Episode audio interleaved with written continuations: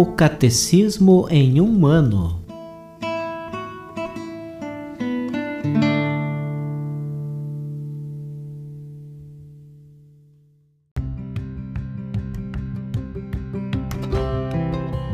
Olá, eu sou o Jefferson, seminarista na Diocese de Ponta Grossa, Paraná.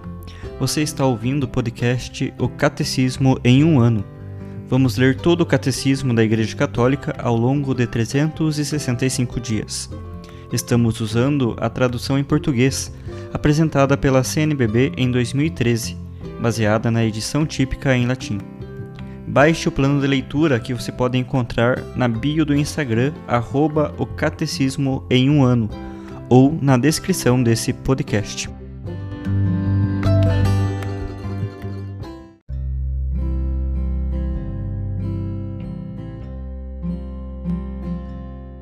Dia 115 do nosso podcast O Catecismo em um Ano, falando sobre a profissão da fé, na sua segunda sessão, sobre os símbolos da fé, falando também sobre Creio no Espírito Santo, que é o seu terceiro capítulo. Hoje leremos dos números 888 ao número 896.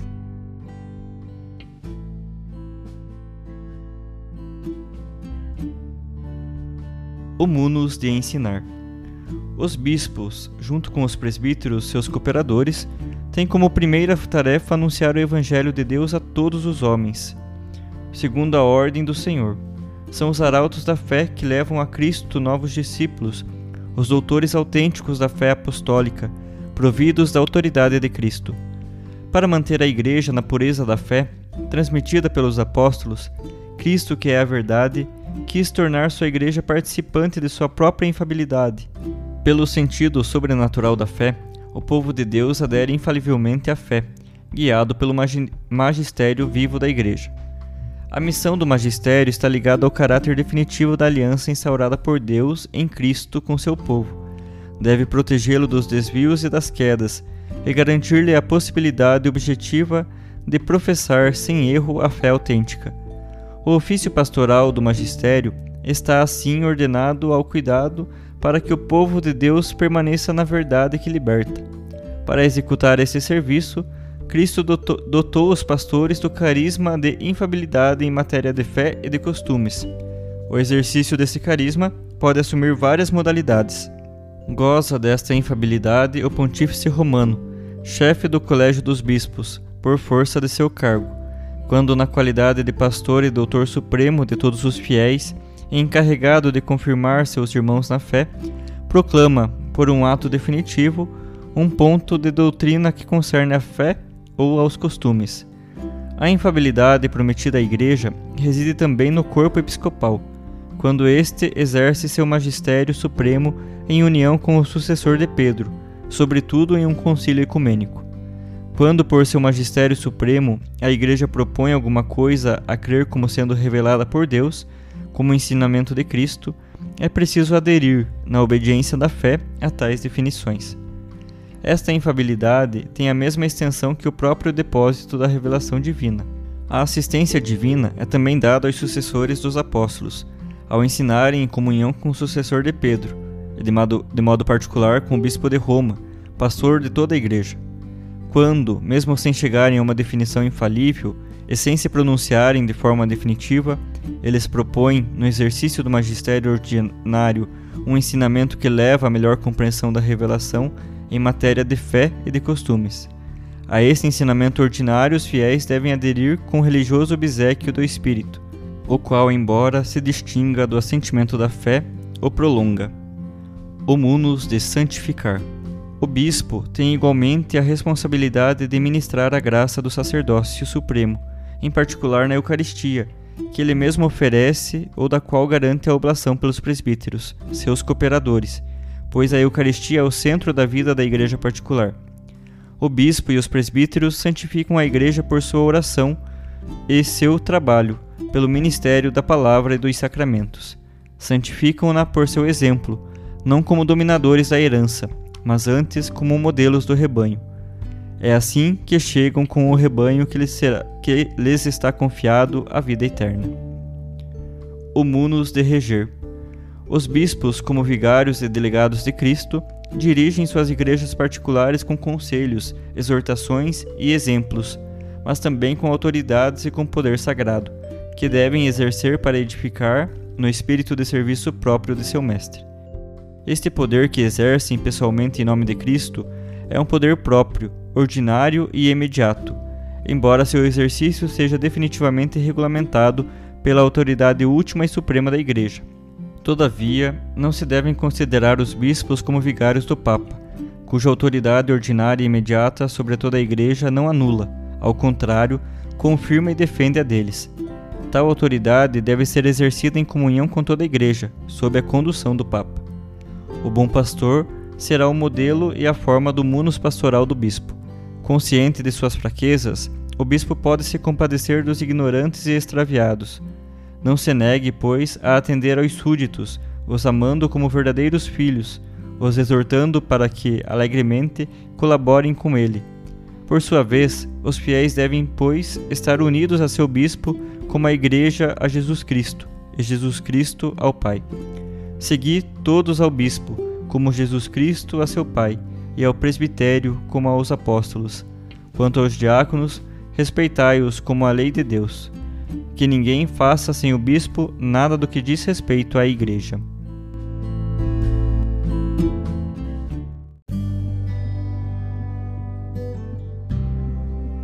Na nossa catequese complementar de hoje, ouviremos a mensagem do Papa São João Paulo II pelo Jubileu dos Bispos de 7 de outubro de 2000.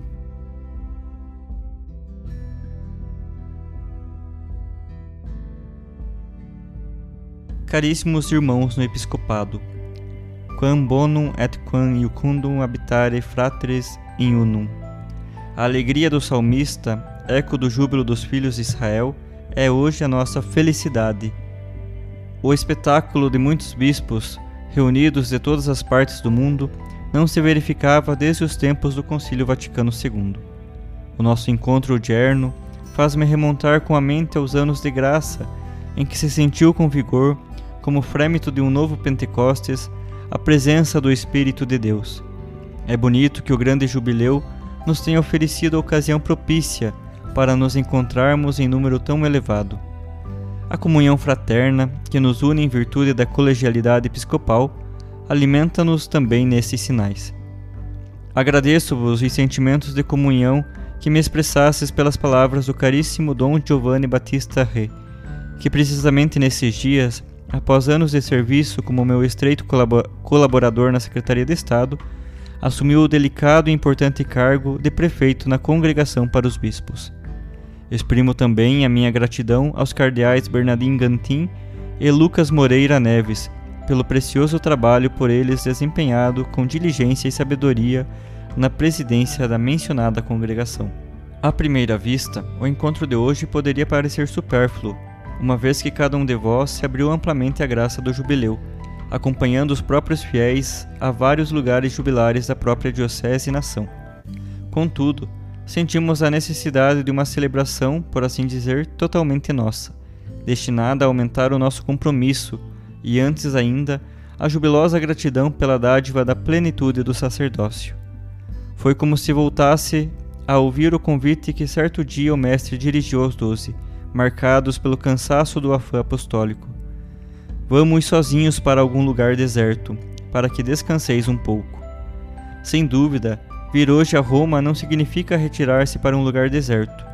Em contrapartida, junto da sé do sucessor de Pedro, cada um de vós pode sentir-se à vontade, como se estivesse na própria casa, e todos juntos podemos viver uma hora de repouso espiritual, congregando-nos em redor de Cristo deixastes por um momento as vossas preocupações pastorais, para viver uma pausa de carga interior no encontro especial com quantos, como vós, trazem a sartina episcopalis.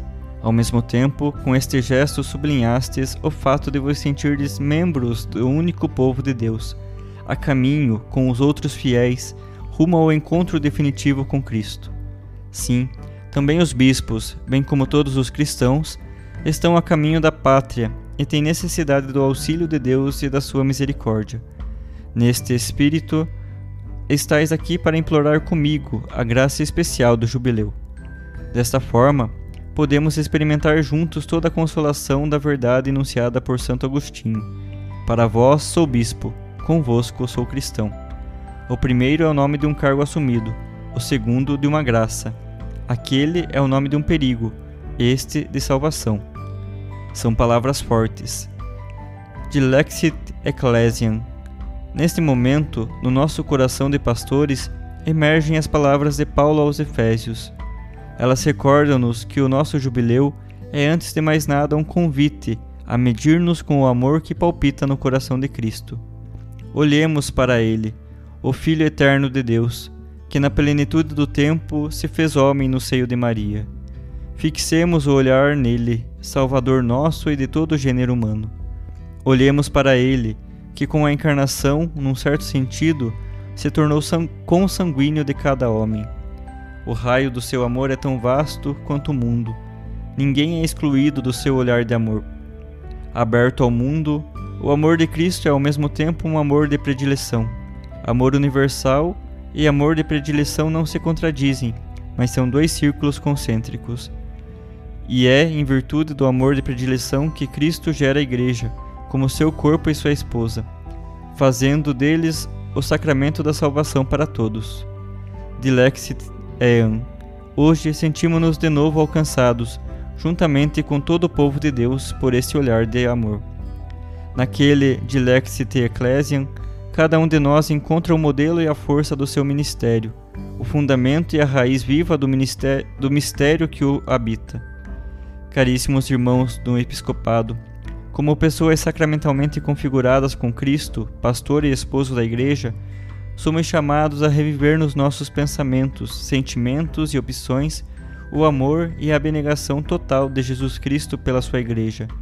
Em última análise, o amor a Cristo e o amor à Igreja são um, um amor único e indivisível. Imitando e compartilhando o Dilecte Ecclesiam de Cristo, Neste Diligere Ecclesiam encontram-se a graça e o compromisso desta nossa celebração jubilar. O apóstolo indica, de forma luminosa, a finalidade suprema do Dilexit Ecclesiam. Cristo amou a Igreja e entregou-se por ela, e santificou-a. Assim é também o nosso munus episcopal. Ele está ao serviço da santidade da Igreja. Cada uma das nossas atividades pastorais tem como objetivo último a santificação dos fiéis, a começar pelos sacerdotes, nossos diretos colaboradores. Por conseguinte, deve ter em vista suscitar neles o compromisso de responder ao chamamento do Senhor com prontidão e generosidade. E não é acaso o nosso próprio testemunho de santidade pessoal o apelo mais credível e mais persuasivo que os leigos e o clero têm direito a esperar no seu caminho rumo à santidade? proclamou-se o jubileu precisamente para suscitar em cada fiel um verdadeiro anseio de santidade. Tercio Milênio Adveniente, número 42. É necessário redescobrir aquilo que o Concílio Vaticano II diz sobre a vocação universal à santidade. Não é por acaso que o concílio se dirige em primeiro lugar aos bispos, recordando que devem desempenhar o seu ministério santamente e com entusiasmo, com humildade e fortaleza. Assim, encontrarão nele um magnífico meio da santificação própria. Lumen Gentium número 41. Como se vê, é a imagem de uma santidade que cresce ao lado do ministério, mas através do mesmo ministério. Uma santidade que se desenvolve como caridade pastoral, encontrando seu paradigma em Cristo bom pastor e impelindo cada pastor a tornar-se o modelo da Grey. Esta caridade pastoral deve vivificar os Triamunera, em que se articula o nosso ministério. Em primeiro lugar, o munus docente, ou seja, o serviço do ensino. Quando relemos os Atos dos Apóstolos, ficamos impressionados perante o fervor com que o primeiro núcleo apostólico semeava mãos cheias com a força do Espírito a semente da palavra. Devemos encontrar de novo o entusiasmo pentecostal do anúncio. Em um mundo que, através do mass media, conhece uma espécie de inflação das palavras, o verbo do apóstolo só pode distinguir-se e progredir apresentando-se, com toda a luminosidade evangélica, como palavra repleta de vida. Não tenhamos medo de anunciar o Evangelho. opportune et importune. Sobretudo hoje, no meio de muitas vozes discordantes que criam confusão e perplexidade na mente dos fiéis, o bispo tem a grave responsabilidade de esclarecer.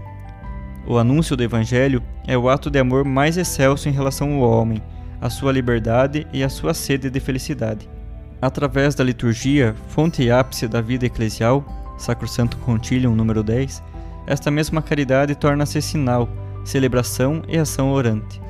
Aqui, o Dilexite Ecclesiam de Cristo faz-se memória viva e presença eficaz.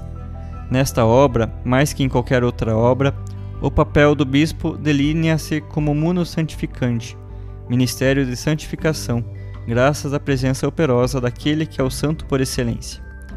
Enfim, a caridade do bispo deve brilhar no vasto âmbito da orientação pastoral, no munus regendi. Exige-se muito de nós. Em tudo devemos trabalhar, como bons pastores que conhecem as suas ovelhas e por elas são conhecidos, como verdadeiros pais que se distinguem pelo espírito de amor e solicitude por todos. Christus Dominus, número 16.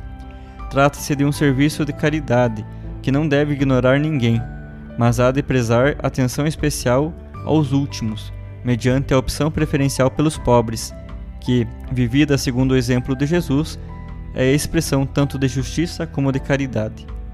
Diletos irmãos, o jubileu é o tempo de grande indulgência. As graves responsabilidades que nos são confiadas e as não poucas dificuldades que hoje o nosso ministério episcopal encontra tornam mais acentuada e sofrida a consciência da nossa pequenez espiritual e, por conseguinte, mais vigorosa e insistente a invocação ao amor indulgente do Pai. Mas a misericórdia que nos advém do sacrifício de Cristo, o qual se torna presente todos os dias na Eucaristia, infunde-nos uma esperança extremamente sólida. Devemos anunciar e testificar essa esperança perante o um mundo que a extraviou ou deturpou. Trata-se de uma esperança fundamentada na certeza de que Cristo está sempre presente e operante na sua Igreja e na história da humanidade. Às vezes pode parecer como no episódio evangélico da tempestade acalmada, que Cristo dorme e nos deixa à mercê das vagas agitadas. Porém, sabemos que Ele está sempre pronto a intervir com o seu amor todo-poderoso e salvífico. Ele continua a dizer-nos: Tende coragem, eu venci o mundo. Sustenta-nos em cada um das nossas fadigas a proximidade de Maria, a mãe que Cristo nos deu na cruz, dizendo ao apóstolo predileto: Mulher, eis aí o teu filho.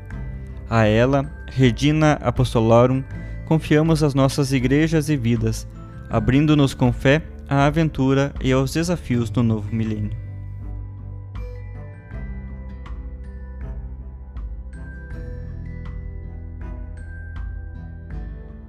Os textos dos discursos papais encontram-se na íntegra no site da Santa Sé, vatican.va.